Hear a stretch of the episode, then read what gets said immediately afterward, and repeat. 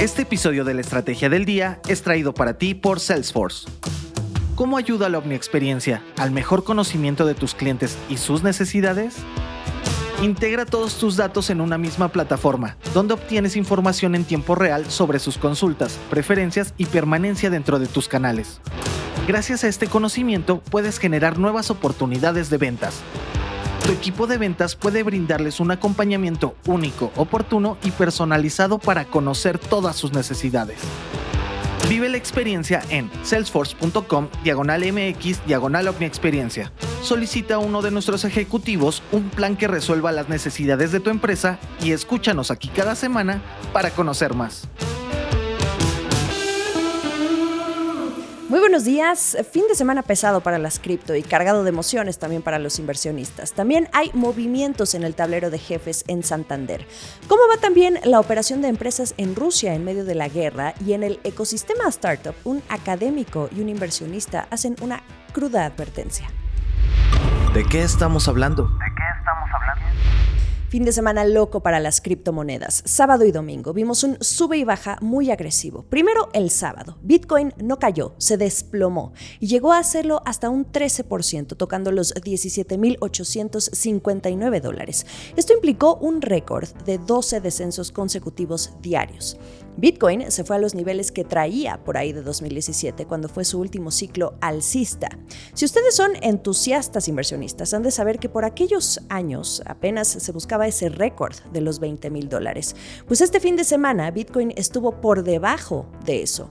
Justo lo que llama la atención es eso, que en estos 12 años de historia comercial que tiene Bitcoin, nunca había caído debajo de esos máximos que llegó a ver en 2017. Bitcoin no fue la única en caer el sábado. También vimos una caída de Ether, que bajó 19% su valor, y de estar por encima de los 1000 llegó a valer 891 dólares, su mínimo nivel desde enero de 2021. El efecto dominó alcanzó a todos los activos que sigue el monitor de criptomonedas de Bloomberg, incluidos Solana, Dogecoin y Polkadot. Y luego el domingo vino el levantón Bitcoin logró romper esa racha de 12 días de caídas consecutivas y rebotó casi todo lo perdido, un 12%. ¿Qué dicen los que saben? ¿Y por qué vemos estos cambios tan abruptos? Sabemos que este mercado es característico por la volatilidad que presenta y no es fuera de lo común que veamos esto que pase los fines de semana. Pero en esta ocasión no podemos ignorar que estamos en medio de un entorno macroeconómico desafiante, una alta inflación y alzas tasas de interés, y esto ha perjudicado a los activos de riesgo como lo son las cripto. Bloomberg News cita a Noel Aikson, jefa de perspectivas de mercado en Genesis, uno de los mayores y más conocidos prestamistas en el mercado de activos digitales. Esta analista lo que dice que lo que se está viendo es que esta ola de liquidaciones hace bajar más los precios y con ello el sentimiento. Círculo vicioso porque esto desencadena más ventas y un sentimiento más negativo. Sin embargo, dice que esto en algún momento tiene que parar. Ahora, tampoco ayuda el estar viendo a fondos de criptomonedas como Three Arrows Capital, que sufrió pérdidas al grado de considerar vender activos o incluso un rescate.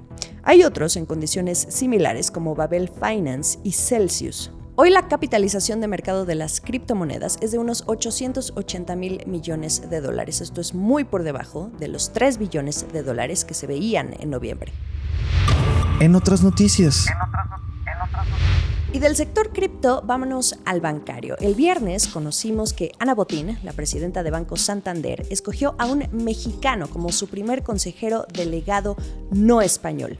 En España, la estructura directiva es diferente y se le conoce así a quien asume la dirección general, en este caso del Banco Allá. Una pequeña historia.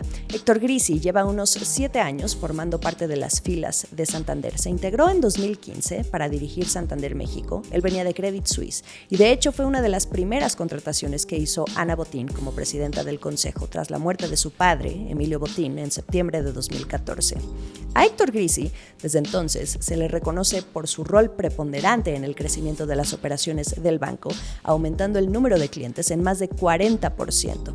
Luego, por un tiempo, se hizo cargo de supervisar las operaciones de Santander en Norteamérica, logrando que en Estados Unidos, en dos años, en ese país se lograran registrar ganancias récord.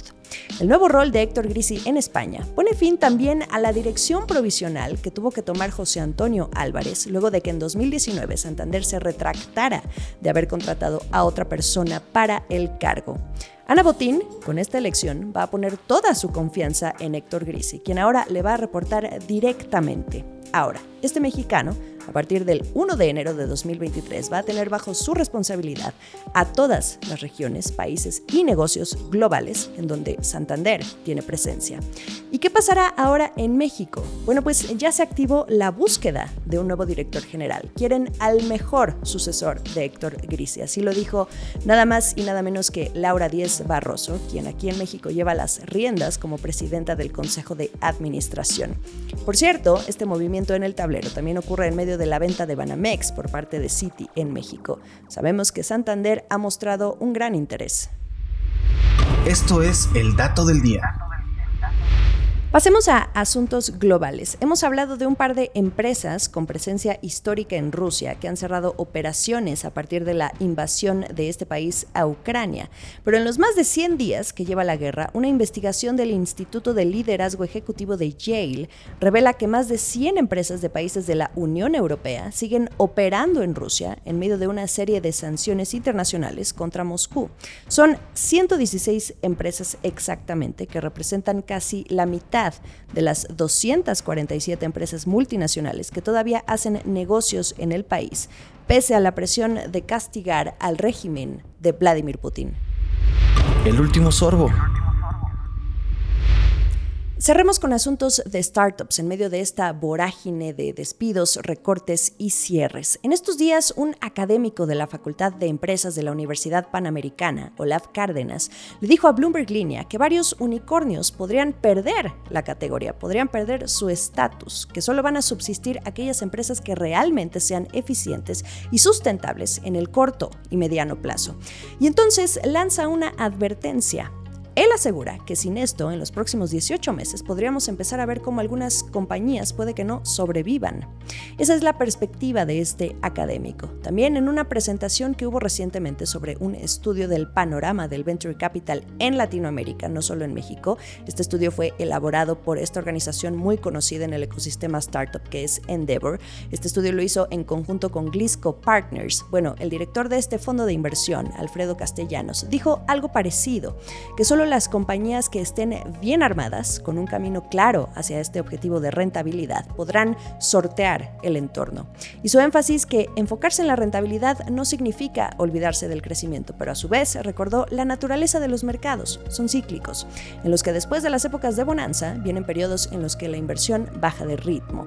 Los fondos optan por la cautela y cuidan el dinero. Falta ver cómo atravesará el ecosistema de startups y unicornios este periodo en medio de bajas valuaciones y liquidez limitada, pero les comparto esta visión realista de un académico y un inversionista. Iniciemos la semana acompañados de la mejor información financiera y de negocios, por supuesto a través de bloomberglinea.com. Nos vemos por Twitter, arroba la estrategia MX, en YouTube y en Instagram. Feliz lunes. Esta fue la estrategia del día, escrito y narrado por Jimena Tolama, producido por Arturo Luna y Daniel Hernández. Que tengas un día muy productivo.